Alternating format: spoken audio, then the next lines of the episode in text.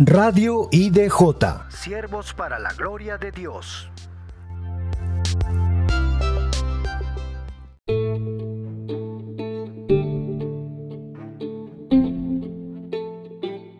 Hola hermanos, ¿cómo están? Un gusto saludarles. Les saluda su hermano Carlos Becerra del de aquí de Radio IDJ, Iglesia de Jesús Radio. Estamos en un nuevo segmento, emocionados con, este, con esta plataforma que nos permite la tecnología digital y uniéndonos a toda esta tendencia en la que el pueblo de Dios no desaprovecha oportunidad para seguir anunciando el Evangelio y la salvación en Jesucristo nuestro Señor. El día de hoy también es un día muy especial. Les cuento que el día de hoy escucharemos un mensaje hermoso, poderoso, muy edificante. El día de hoy nos compartirá la palabra un hermano muy querido, nuestro pastor y hermano amado de Trujillo, Juan Moscoso. Tuvimos una conversación muy linda, muy provechosa, muy edificante. Lo llamamos por teléfono y él quiso compartirnos la palabra. Así que sin más preámbulo quiero dejarlos con esta este mensaje precioso de parte de nuestro Señor. No se olviden, hermanos, que no no son los hombres los que hablan, no somos nosotros cuando hacemos la obra del Señor, es el Espíritu Santo el que nos mueve. Usted tiene que ver todo con los ojos de fe. La palabra dice que no es por vista que andamos, sino por fe. Es decir, nosotros tenemos la obligación de creer, la demanda de creer en todas las promesas que el Señor tiene en su palabra y que también su Espíritu actúa a través de sus siervos, a través de la iglesia, a través de los dones que Él ha impartido por su gracia y por su voluntad. Entonces, parte de esos dones, parte de esa gracia, parte de esa voluntad son, son nuestros predicadores, las personas que oran, las personas que interceden, las personas que nos ministran con alabanza, con adoraciones, las personas que hacen distintas actividades para anunciar el reino y el evangelio de Jesucristo. Entonces, nuestro hermano Juan Moscoso como pastor y hermano amado, miembro de nuestra congregación, también es utilizado por el Espíritu Santo y esta vez muy poderosamente para ministrarnos la palabra. Los dejo a continuación con esta hermosa palabra que el Señor nos regala el día de hoy. Nuestro hermano Juan Moscoso. Aló. Aló, hermano Per, ¿cómo estás? Dios te bendiga. Juancito Moscoso, ¿cómo estás, mi hermano, pastor y hermano de la iglesia de Trujillo? Un gusto saludarte, mi hermano, desde aquí de Lima. Recibe todo el cariño de toda la congregación, mi hermano querido. Y primeramente, ¿cómo estás tú? ¿Cómo está la familia? ¿Cómo está la congregación? Bien, gracias a Dios, hermano. Todo bien por acá, confiando en el Señor, mi familia bien, las ovejitas cada uno en su casa, pero ahí están dando adelante esperando en el Señor. Pero, hermanito Juan, la obra no puede detenerse, ¿verdad? Claro, hermano, tenemos que hacer la obra. De alguna forma tenemos que seguir haciendo la obra porque hay un amo que nos ha pedido que estemos perseverando, atentos y eh, insistiendo en anunciar su evangelio, ¿verdad, mi hermano Juan? Así es, hermano, así es, hermano. Ahora yo, no se puede. Yo te avisé por mensaje para que un día nos compartas la palabra, así que el día de hoy yo he querido llamarte y pedirte personalmente para que el día de hoy tú nos puedas compartir la palabra y edificarnos como manda su palabra para que pueda la palabra, esa palabra limpiarnos, animarnos, exhortarnos y también lo que hace la palabra es bendecir a su pueblo. ¿Y por qué no, hermanito Juan, también? Que yo sé que tú estarás de acuerdo conmigo en esto.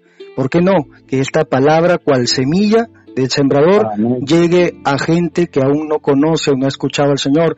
Imagínate, mi hermano, si la tecnología llega a todo el mundo, quién sabe dónde brotarán estas semillas, dónde llegarán a germinar, qué corazones abatidos, desanimados, desahuciados, eh, desesperanzados recibirán esta palabra, no solo la nuestra, sino de todos los que anuncian el Evangelio. Así que yo creo que es una oportunidad preciosa para llegar a las personas que no conocen al Señor, hermano. Amén, hermano. Ahora que estamos en tiempos difíciles, hermano, es necesaria una palabra de aliento.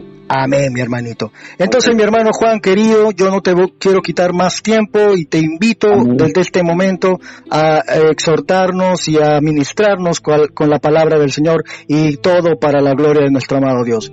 Adelante, mi hermano, te doy el pase. Amén. Amén. Yo les quería hablar hoy día a ustedes y le doy gracias a mi Dios por esa oportunidad de poder llegar a todos mis hermanos queridos, que los amo y los extraño tanto, que qué necesitamos en nuestra familia hoy día, en nuestro hogar. Y qué bueno que estemos en el Señor, porque como familia, para poder tener lo necesario para poder enfrentar estos cambios, estos cambios del clima.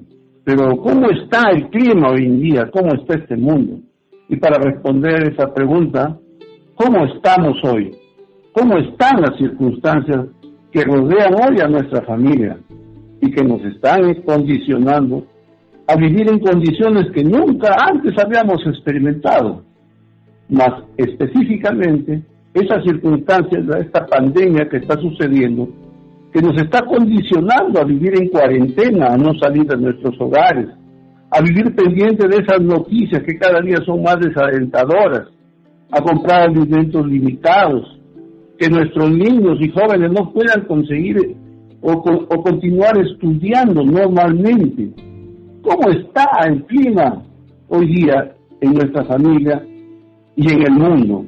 Miren, les comento que la vez pasada escuché a un editorial de un periódico en España que decía que el mundo está con ansiedad, miedo y estrés. Y el escritor de ese editorial decía, ¿no? Que si pudiera hacer un estudio de las emociones de las personas en el mundo hoy día, se, se encontrarían dos cosas que están presentes en la mayoría de las personas. ¿Y cuáles son ellas? Dice, una es el miedo y la otra la incertidumbre. Ya vimos nosotros y sentimos cada día y vemos cómo está el clima emocional en el mundo actualmente ahora. Las familias cristianas estamos bajo las mismas condiciones y las mismas circunstancias que ellos. Pero nosotros tenemos algo que marca una gran diferencia en nuestra vida y en nuestros hogares. Que Dios está con nosotros, hermanos. Y eso nos fortalece y nos alienta a seguir adelante. Pero al igual que un hombre prudente, nosotros también como cristianos tenemos que cuidar a nuestra familia en este clima de incertidumbre, del temor que nos está tocando vivir. Entonces, ¿qué necesita nuestra familia hoy? Primeramente necesita prudencia. Dice la palabra de Dios que el avisado ve el mal y se esconde mas los simples pasan y reciben el daño. Proverbios 22.3. Como cristianos, hermanos, debemos ser personas de fe, pero también hombres prudentes. No podemos jugar con la salud de nuestra familia. Y es una realidad que la protección de Dios está sobre nosotros, pero no debemos ser temerarios, llegando a tentar a Dios con actitudes imprudentes, con las que podamos llegar a afectar hasta nuestra propia familia. Y el ejemplo nos da nuestro amado Señor Jesucristo. En Mateo 4, del 5 al 7 dice que el enemigo lo tentó al Señor. Pero al final en el 7 dice, Jesús, escrito está también, no tentarás al Señor tu Dios. No podemos negar que hoy en día, hermanos, habría muchos cristianos imprudentes que se hubieran lanzado. Pero nuestro Señor no lo hizo. ¿Por qué? porque el Hijo de Dios no debe poner a prueba a Dios, no debemos tentar a Dios, confundiendo muchas veces la fe con la imprudencia. Nosotros, como cristianos de fe y prudentes para cuidar a nuestras familias, a nuestros hijos, tenemos que orar, tenemos que clamar a Dios. La palabra de Dios dice en Jeremías 33:3, clama a mí y yo te responderé. Nosotros debemos confiar en la protección de nuestro Padre pero también debemos quedarnos en casa si nuestro país está en cuarentena y nuestra actividad laboral no lo permite. Tenemos que acatar, todas las medidas de prevención que sean necesarias, hermanos. También necesitamos ser solidarios. También os rogamos, dice la palabra de Dios, hermanos, que amonestéis a los ociosos, que alentéis a los de poca ánimo, que sostengáis a los débiles que seáis pacientes para con todos. Primera Tesalonicenses 5:14. En este tiempo, hermano, en el cual aquí en nuestro país y en todo el mundo, llevamos un mes o quizás más de estar encerrados en cuarentena. Y miren, y día a día recibimos noticias preocupantes, porque nos da a entender de las personas que han muerto, de la cantidad de personas que se contagian, y seguramente alguien de nuestra familia o de nuestros hermanos pueda sentirse triste, quebrantado, angustiado, deprimido. ¿Y qué nos dice el versículo que les he leído? Que debemos alentar a los de poco ánimo, tenemos que sostener a los más débiles, pero muchas veces lastimosamente lo que hacemos es totalmente lo contrario. Nos enojamos con los de poco ánimo, les decimos que no tienen fe, que no han confiado en el Señor. Nos enojamos si nos dice que tienen temor. Pero hoy es tiempo de poner en práctica, hermanos, la solidaridad y la empatía. La empatía es la capacidad de situarse en la emoción que experimenta la otra persona, sentir lo que ella siente. Y es que comprendamos su estado emocional y seamos capaces de ponernos en su lugar y de esa manera, en lugar de criticar o dañar a una persona, lo que hacemos es consolarla, apoyarla, hacerla sentir comprendida y amada. También necesitamos autocontrol, porque Dios no nos dio un espíritu de cobardía, sino de poder, de amor y dominio propio, según decimos de 1.7. Y eso no tiene que ver nada con las emociones de los demás, sino con nosotros mismos, de darnos cuenta cómo está nuestro carácter, de reconocer la manera como estamos respondiendo, reaccionando con los miembros de nuestra familia.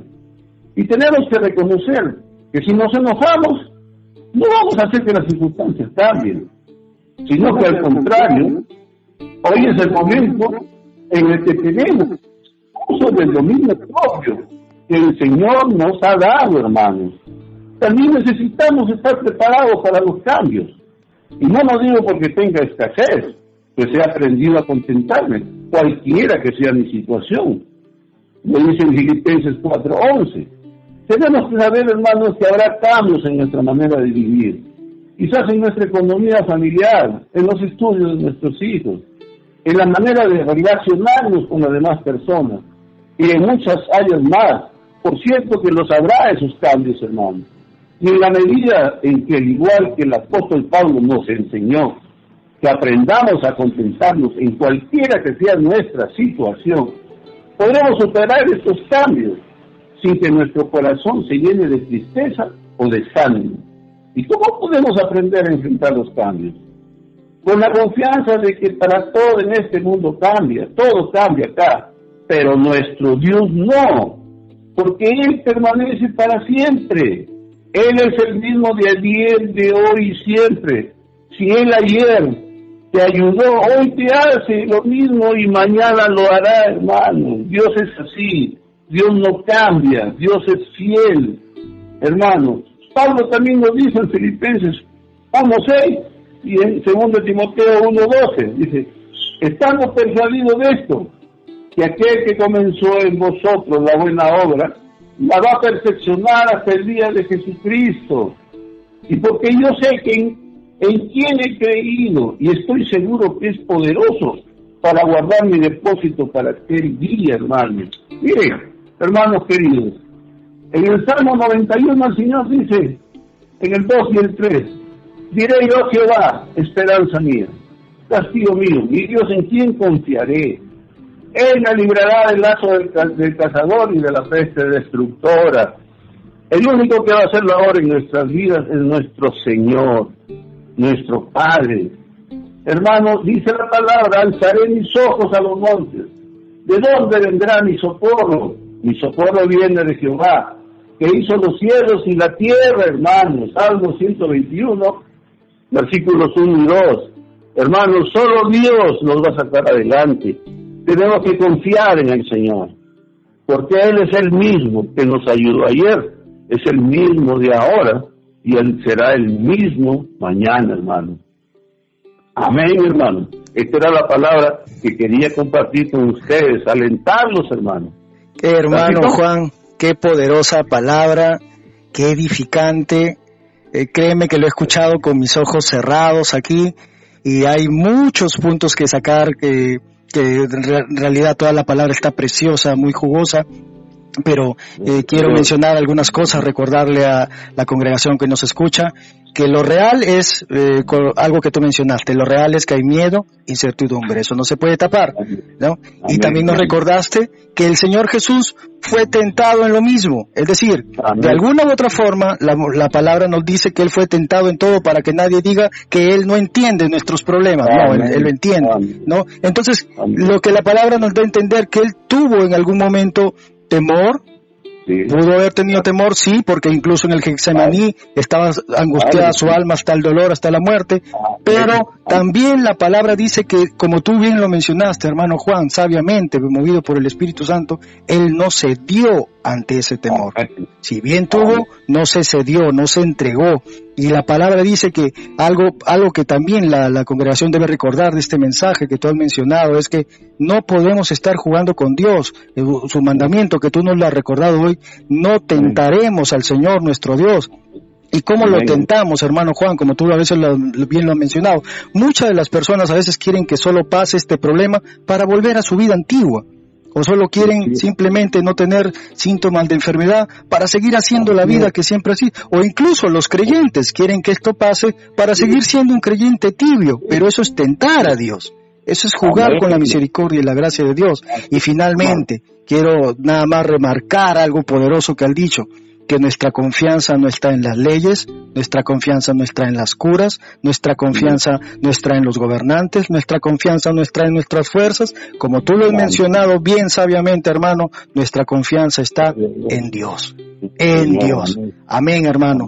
Te bendigo en el nombre de Jesús, en nuestro Señor, y te doy gracias por esta poderosa palabra que yo estoy segura que edificará, alentará, animará a nuestros hermanos y también, como te lo dije al inicio, hermano mío, yo sé que esta palabra llegará a personas que no han conocido al Señor y serán animadas a buscar el rostro de Jesús.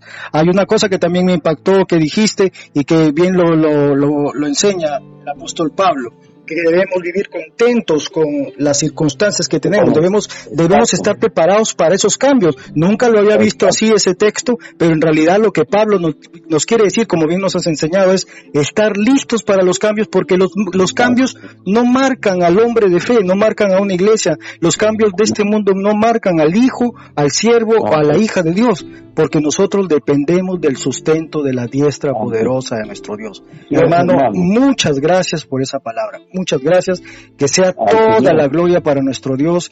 Y hermano de mi corazón, te abrazo de aquí desde Lima a la distancia. No sé si quieres agregar algo más. Eh, a veces hablo mucho, mi hermano, ¿cierto? no, hermano, solamente saludar a todos mis hermanos, a todos. Ya vendrá tiempos donde podamos abrazarnos, ¿no? Reírnos, jugarnos, porque cuánto extraño, hermano, estar con ustedes Claro que sí, hermano. Y de repente prepararnos unas carnecitas asadas y... bueno, mi hermanito Juan, nunca falta, nunca falta. De hecho, eso era la comunión entre hermanos, estar, eh, cenar, comer, abrazarnos, compartir la palabra. De hecho, ya habrán tiempos que vuelvan en los que podamos danzarle a nuestro Dios, mostrar nuestro gozo y alegría. Pero mientras tanto, como lo mencionamos al inicio, tenemos que seguir avanzando en esta encomienda, sea en cuarentena o no estemos en cuarentena, no tiene que detenerse el Evangelio ni la anunciación de las bondades de nuestro Dios, hermano. Amén, hermano. Gloria a Dios.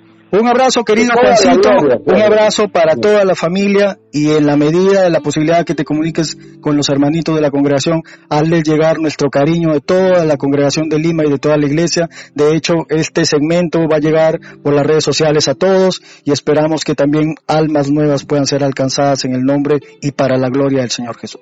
Amén, hermano. Muchas gracias. Bendiciones. Bendiciones, Juancito. Un abrazo. Cuídate mucho. Amén, hermano. Gracias. Ahí estábamos con la conversación muy hermosa y la palabra qué preciosa que el Señor nos ha permitido. Es un alimento muy delicioso el que el Señor nos ha querido regalar hoy. Tienen que entender, hermanos, que el Señor tiene el control de todo y pueden darse cuenta de que cómo el Espíritu está hablando a través de sus predicadores, de sus profetas, de sus canciones, de su palabra, de sus maestros.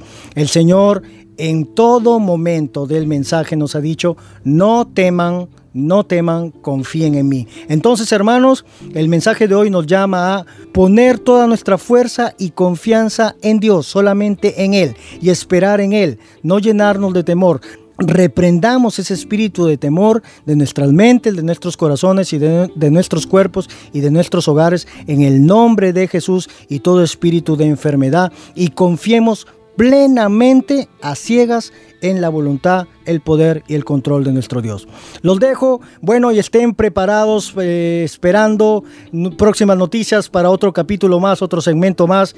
Qué sorpresa nos dará el Señor. Eh, estoy contento por esto que está haciendo el Señor con este segmento, con esta radio, y me siento muy bendecido de ser un instrumento para también ayudarlos a ustedes, animarnos unos a otros, edificarnos unos a otros, bendecirnos unos a otros en el nombre de Jesús y que esta obra hermanos míos, solo sea para la gloria y honra de nuestro Dios y para que su pueblo sea animado y edificado. Nos vemos en otro capítulo de nuestra radio IDJ. Que el Señor los bendiga. Los saluda su hermano Carl Becerra del de Lima. Bendiciones. Chao.